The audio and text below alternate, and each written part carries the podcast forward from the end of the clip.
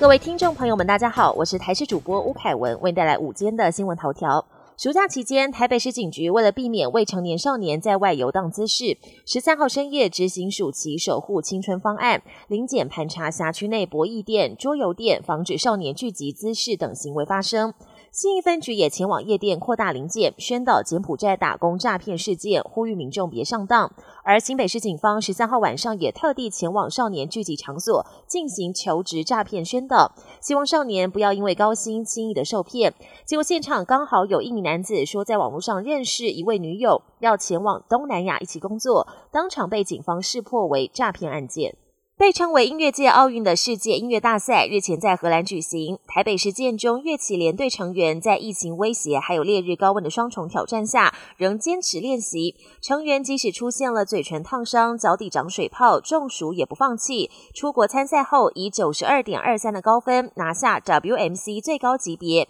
也是甲组表演赛季军，让世界再次看见台湾。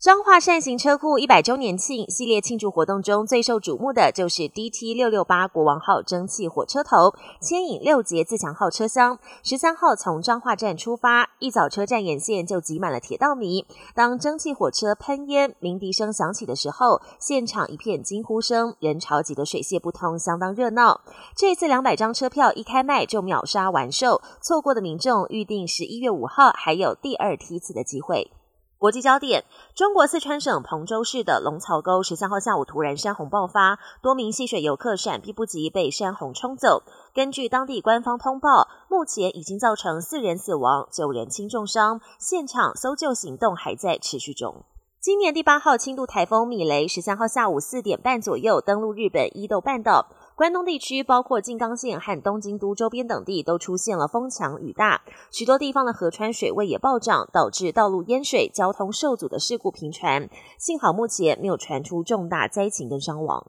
以色列圣城耶路撒冷发生枪击案，以色列官员表示，枪手在市内不同地点开火，造成至少七人受伤。官员表示，枪手在当地时间周日凌晨一点多，在一辆巴士上开枪，之后转到西墙附近一个停车场开火。伤者被送往医院治疗，其中两个人有生命危险。而警方向当地的媒体表示，事件已经被列为可能的恐怖攻击，已经封锁现场调查，并且正在追缉嫌犯的下落。本节新闻由台视新闻制作，感谢您的收听。更多内容请锁定台视各节新闻与台视新闻 YouTube 频道。